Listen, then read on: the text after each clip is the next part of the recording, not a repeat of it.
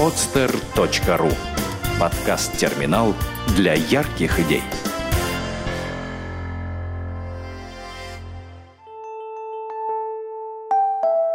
Все вместе. Первый подкаст о социальных проектах в России. Авторская программа Ирины Шубиной. Всем добрый день, в эфире очередной выпуск подкаста «Все вместе». Подкаст «Все вместе» — это первый подкаст о социальных проектах в России. И сегодня у нас в студии начальник отдела социальных программ и взаимодействия с общественными объединениями Комитета по молодежной политике и взаимодействия с общественными организациями Антипин Дмитрий Владимирович. Здравствуйте, Дмитрий. Здравствуйте. На самом деле наш разговор, он сегодня в преддверии грантов для общественных организаций, которые объявил Комитет по молодежной политике на прошлой неделе.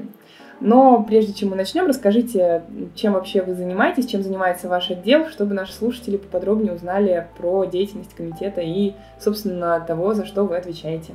Да, работа отдела социальных программ и взаимодействия с общественными объединениями разнопланово и из его названия. Первый и очень важный блок – это организация взаимодействия непосредственно с институтами гражданского общества, в том числе с общественными объединениями.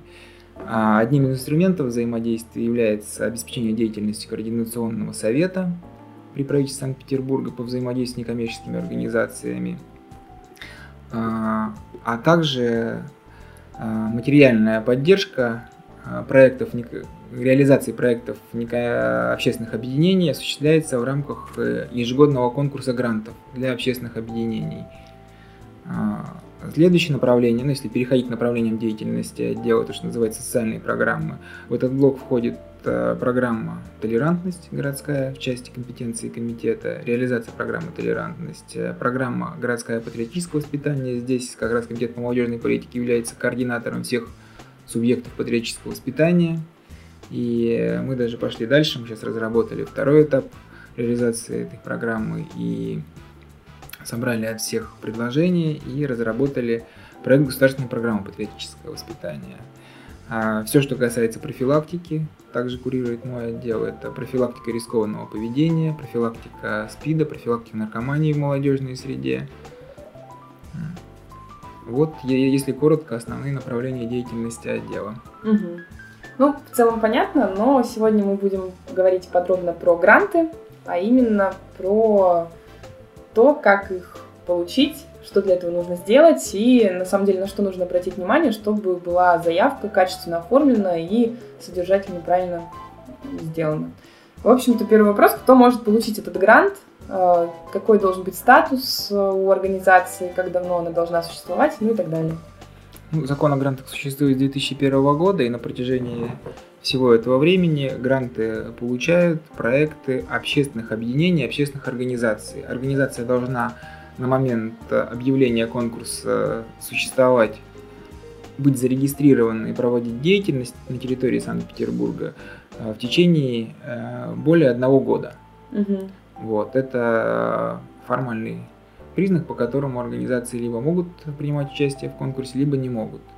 За это время а, огромное количество проектов общественных объединений получили поддержку в рамках конкурса грантов. Отличительная, может быть, черта этого конкурса он предусматривает а, внебюджетное финансирование на реализацию проекта. Вот, допустим, по конкурсу прошлого там, и позапрошлого года можно сделать вывод, что участники на 10 миллионов бюджетных средств приводили порядка 15 внебюджетных средств. То есть получается, что конечными благополучателями от реализации проектов являются жители Санкт-Петербурга, а стоимость услуги получается и нагрузка бюджетная на стоимость услуги, она уменьшается путем того, что организации привлекают небюджетные средства на реализацию проектов.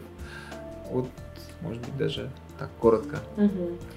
Соответственно, если есть некая организация, которая хочет подать заявку на грант, что она должна сделать?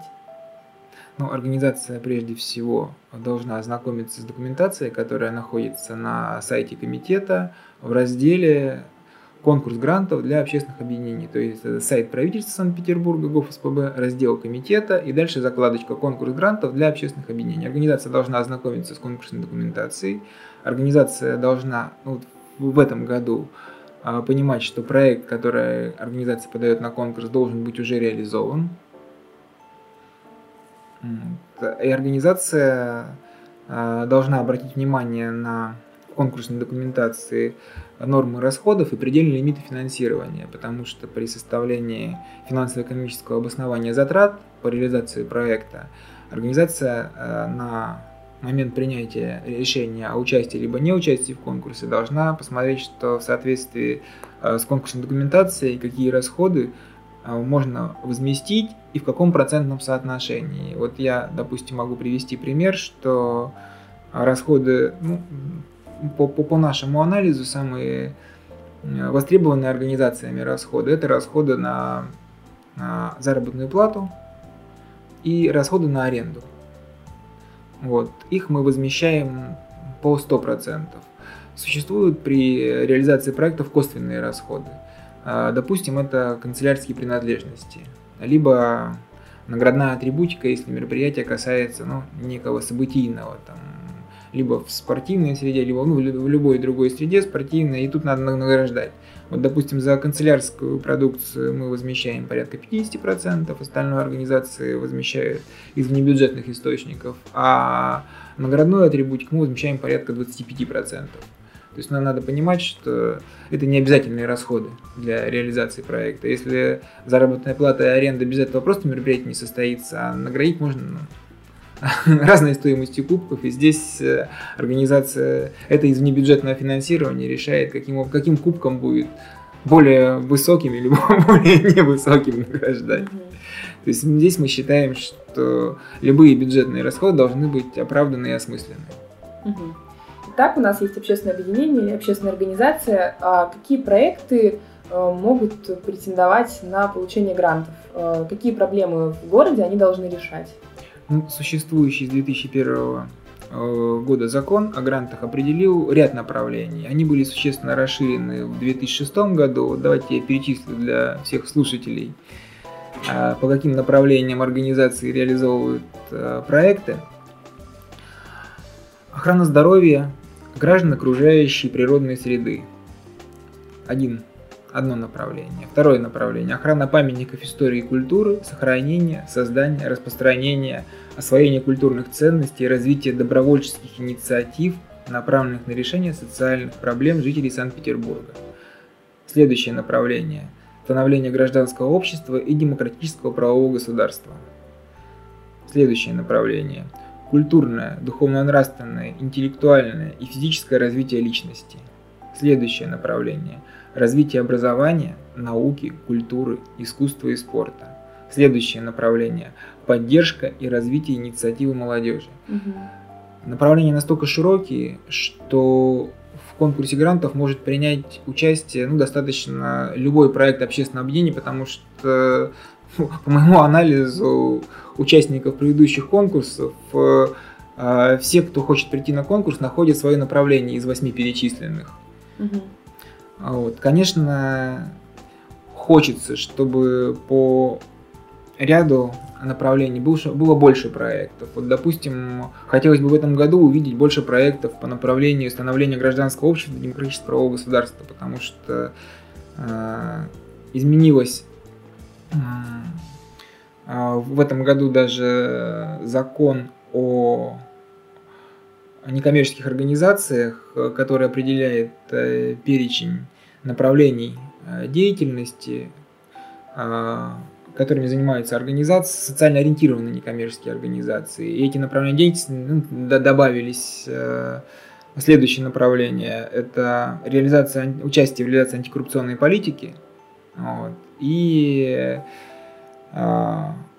общероссийская идентичность. Это то, на, на, на что направлена в Санкт-Петербурге программа толерантности. Вот хотелось бы в этом году на конкурсе грантов увидеть ряд э, проектов по привлечению сил гражданского общества к реализации антикоррупционной политики и э, ряд проектов, которые э, как раз создавали бы вот эту общепетербургскую, общероссийскую идентичность, ну, воспитывали ее. Потому что кто, как не общественная организация, знает потребности ну, той категории населения, которых объединяет или представляет там эта организация. И мне кажется, логичным увидеть проекты в этих направлениях. А проекты, которые представляли раньше на конкурс, они все разноплановые. Можно говорить о трендах. Допустим, в тренд прошлого года это развитие добровольческих проектов. Очень большое количество проектов, представленных на конкурс, в той или иной степени развивали добровольческие инициативы. Это и добровольцы, которые помогают инвалидам, это и какие-то консультирования с помощью добровольцев. Это добровольцы, которые помогают проводить общегородские мероприятия. Вот. Ряд проектов были направлены на патриотическое воспитание. Мне кажется, ну, тоже, тоже хотелось бы на конкурсе этого года увидеть и такие проекты, которые направлены на воспитание гражданства и патриотизма в молодежной среде. Но это пожелание. Угу.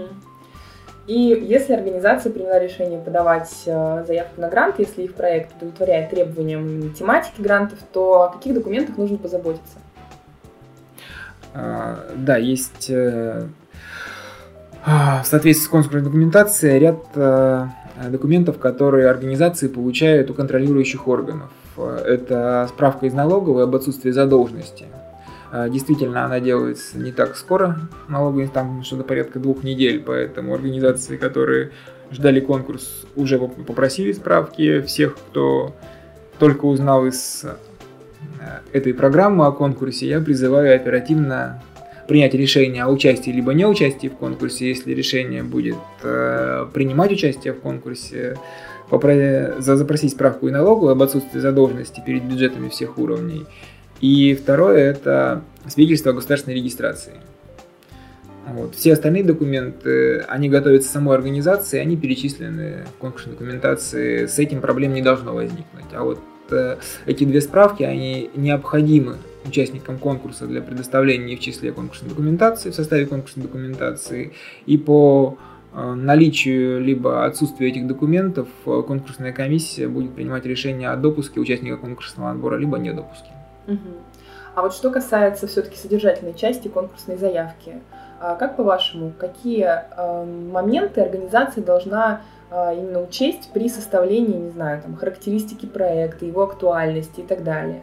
Э, грубо говоря, на что больше всего обращает внимание конкурсная комиссия, когда отбирает тот или другой проект? Ну, то есть он должен быть, например, все-таки более масштабным, то есть чем больше человек принимает участие в проекте, тем лучше – или все-таки речь идет о качестве услуг? Или речь идет о том, насколько организация, которая подает заявку, она уже проанализировала э, итоговые результаты и то, как она собирается их оценивать?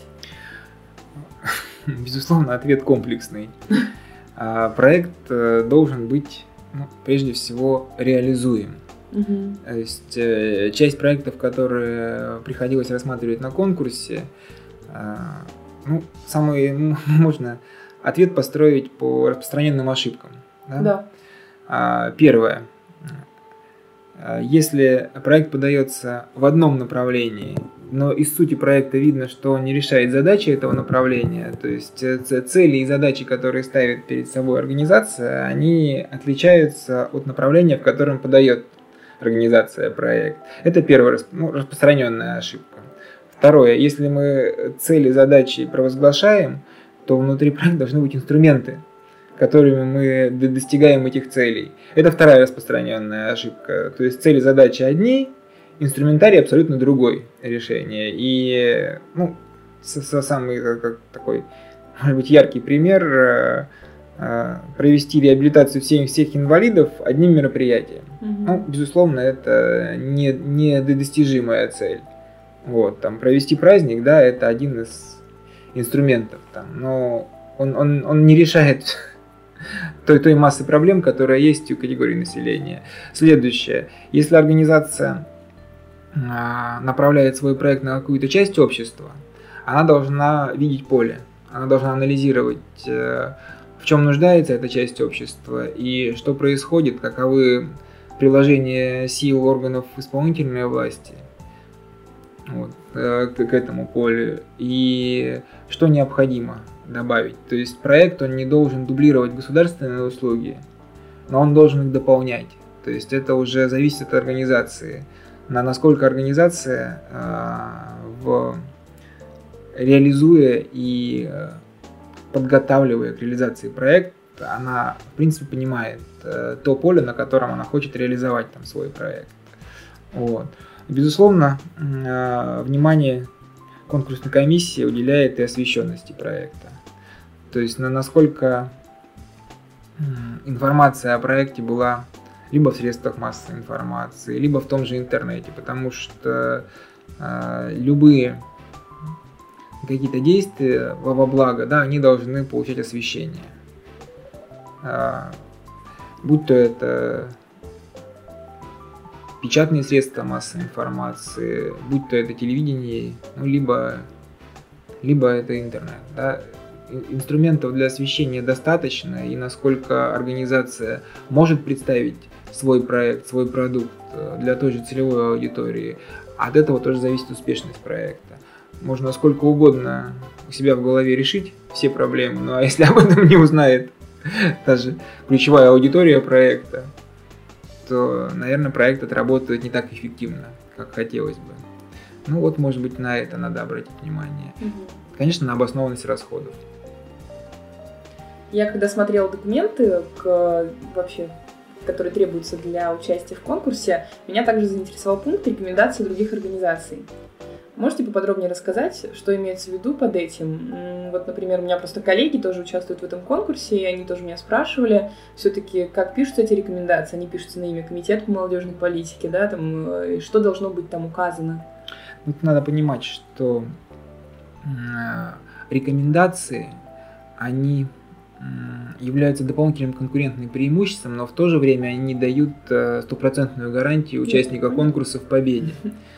Вот э, в качестве примера можно сказать, что, э, допустим, участие граждан в правоохранительной деятельности координируется Комитетом по вопросам законности, правопорядка и безопасности. Если на конкурс приходит общественная организация, которая занимается именно этим направлением, то дополнительным конкурентным преимуществом будет э, рекомендательное письмо от э, того органа исполнительной власти, который координирует в принципе деятельность в этом направлении. То есть если приходит добровольная народная дружина э, с проектом, что вот мы сейчас все сделаем, а, а комитет по вопросам законности, правопорядка и безопасности даже не знает о существовании такой дружины. Это говорит о том, что либо организация недостаточно эффективно трудится, но в то, в то же время и отсутствие рекомендательного письма может быть э, не, не, не может быть минусом. Угу. Вот. Ну вот, вот, вот такой, наверное, пример при рекомендательной. Рекомендация организации. Тогда такой вопрос. Если, например, есть какая-то общественная организация, которая активно сотрудничает с Комитетом по молодежной политике, который является, ну, который предоставляет гранты, уместно ли будет, чтобы Комитет по молодежной политике составил такую рекомендацию или это все-таки не совсем этично? Ну, вы знаете, здесь э, ситуация, мне кажется, следующая. Если бы в составе конкурсной комиссии не было ни одного представителя комитета по молодежной политике, э, рекомендация была бы уместна. Но угу. поскольку в составе конкурсной конкурс комиссии в принципе возглавляет представитель комитета по молодежной политике, а также ряд э, должностных лиц в нее входит, и о деятельности организации и председателей они знают, то, наверное, на рекомендательное письмо писать не имеет смысла. Если о деятельности организации не знает руководитель комитета, значит, он не будет подписывать данное рекомендательное письмо в комиссии. И еще что касается критериев оценки. Да, я знаю, что они существуют. Это бальная система. За каждый критерий начисляются определенное количество баллов в зависимости от выполнения того или иного пункта. А можете поподробнее рассказать про эти критерии? Э, какие из них самые такие э, серьезные, на которые нужно обратить внимание при составлении заявки? То есть я, например, видела, что очень большое количество баллов, как вы уже сказали, ставится за Э, софинансирование, то есть когда комитет финансирует не весь проект полностью, а частично он получает еще финансирование из других источников. Какие еще критерии действительно тоже значимы? Каждый критерий значим. Вот, безусловно, необходимо обратить внимание на обоснованность расходов, то есть это финансово-экономическое, ну, при составлении проекта организация пишет финансово-экономическое обоснование. То есть вот финансово-экономическое обоснование должно зиждиться на действующих э, в Санкт-Петербурге расценках, либо быть по мониторингу проведено. Вот, допустим, э, я уже говорил про заработную плату, которую мы возмещаем полностью. Но эта заработная плата э, должна быть не больше средней заработной платы в городе. И какой бы квалификации специалист не привлекался для реализации проекта. Организация должна понимать, что больше, чем средняя заработная плата в городе, она не сможет возместить расходы на реализацию проекта. Все, что выше, это внебюджетные средства. Поэтому второй основной критерий – это привлечение, но это тоже является конкурентным преимуществом, привлечение внебюджетных средств. Допустим, э, мы знаем, что в экономике заработная плата она варьируется от э, низших пределов до самых высоких, да, и когда организация привлекает для реализации проекта специалистов высочайшего уровня, а мы за это боремся, то по бюджету мы возмещаем только среднюю зарплату по городу, а все, что организация на небюджетные средства привлекает, она может оплачивать дальше более высокую заработную плату этому специалисту. Прежде всего, это оправданность и эффективность расходования бюджетных средств при реализации проекта, а также на нацеленность. Ну, тут э, третий критерий, который может быть последний по порядку, я называю, но не по значению, это нацеленность проекта на решение проблем городских и проблем жителей города. Тут можно говорить о количестве услуг, можно говорить и о количестве добровольцев, которые организация привлекает, и о медийности там в целом. Но больше какие проблемы решает данный проект. То есть на это будут обращать внимание члены комиссии, которые представляют э, э, и а, общественность, и разные органы исполнительной власти, а также в комиссии у нас три депутата законодательного собрания Санкт-Петербурга, которые также представляют разные профильные комиссии законодательного собрания. Угу. Насколько необходимо прикладывать документы, подтверждающие проведение мониторинга? Ну вот, например, я хочу провести проект в Олимпийском, да, и насколько мне нужно действительно получить запрос из Олимпийского с стоимостью аренды там помещения, да, проанализировать такие же по там, техническим критериям другие помещения, спросить их стоимость, приложить все четыре письма и сказать, что вот в Олимпийском лучше всего. Ну вот, условно, да, такой пример это более конкурентоспособная заявка, когда мы получаем. Безусловно, организация не всегда получается получить коммерческие предложения mm-hmm. от, э, тех же площадок для проведения, либо от организаций. Но в этом случае есть открытые источники, тот же интернет, да, где все цены есть, и можно прикладывать, э, ну, такое уже практическое применение, да, скриншоты там с сайтов, mm-hmm. да, что данная цена на такое-то время существовала. Дело в том, что она еще меняется в зависимости от приближения либо mm-hmm. удаления от мероприятия. Поэтому вот такой какое-то время была такая цена. Но любое подтверждение. То есть это очень хорошо, это будет плюсом. Да. Угу. Ну, в целом заявка ясна, и тогда следующий вопрос. А, организация сдает эту заявку, что происходит дальше? Какие этапы а, до того момента, как, а, собственно, заключается договор о гранте, да, и организация может расходовать средства. Да, я хочу обратить внимание для организации, что организации сдают заявки в запечатанном конверте. Угу. Это для предотвращения разных развития конфликтных ситуаций и споров. И mm-hmm. на вскрытии конвертов могут принимать э, участие участники конкурсного отбора. Первая процедура – это прием заявок участников конкурсного отбора. До 18 октября в комитете принимаются заявки. Вторая процедура – вскрытие конвертов.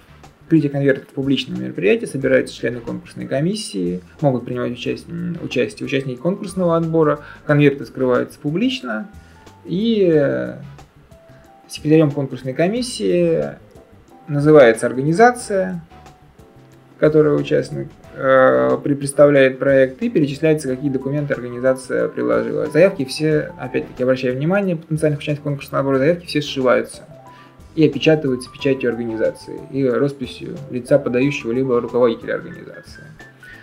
Вот. Для того, чтобы опять-таки предотвратить разные конфликтные ситуации, что а мы, у нас документы какие-то были, а вы куда-то их потеряли. Нет, мы ничего не теряем, все, все прошито. Вот. А, следующее. Задание конкурсной комиссии, принятие решения по квалификации участников. По формальному признаку смотрится наличие необходимых документов. Если в комплекте документов необходимые документы отсутствуют, конкурсная комиссия принимает, участие, принимает решение о недопуске участника для дальнейшего рассмотрения заявки. А, также принимается решение по организационно-правовой форме. Как я говорил, это общественное объединение общественной организации. Ежегодно в конкурсе поступает несколько заявок от некоммерческих организаций. Вот. Э, участники, видимо, не очень внимательно смотрят конкурсную документацию, разрабатывают проект, но он не проходит квалификационный отбор. Вот. Следующий этап – это после принятия решения, сколько организаций могут принять участие дальше в процедуре квалификационного отбора, а, конкурсная комиссия рассматривает заявки всех прошедших квалификационный отбор.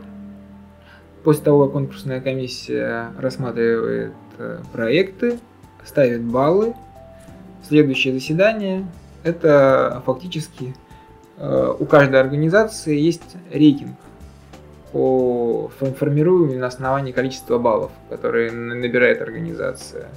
И на заседании конкурсной комиссии принимается фактически решение о победителях угу. квалификационного отбора. И дальше с победителями заключаются договора. Все. Но ведь для начала нужно отчитаться за проект, да, я правильно понимаю? Ну, в этом году, например, проект уже должен быть проведен, заключается договор, это вот это как субсидия? Нет, это субсидия, это mm-hmm. возмещение субсидия по бюджетному кодексу в чистом виде возмещения затрат, что и э, получается. После того, как организация стала победителем конкурсного отбора, комитет с ней заключает договор, и дальше организация предоставляет отчет по договору о проведенном мероприятии. Угу. После рассмотрения отчета комитет компенсирует понесенные организацией затраты на реализацию проекта. Угу. Ну, в целом все ясно. Спасибо вам большое, Дмитрий, за столь подробный рассказ. Спасибо за интерес к конкурсу грантов. Ну что ж, друзья, подавайте заявки и не забывайте, что великие дела должны быть добрыми. Это был подкаст «Все вместе», первый подкаст о социальных проектах в России. Меня зовут Ирина Шубина. До новых встреч. Сделано на podster.ru Скачать другие выпуски подкаста вы можете на podster.ru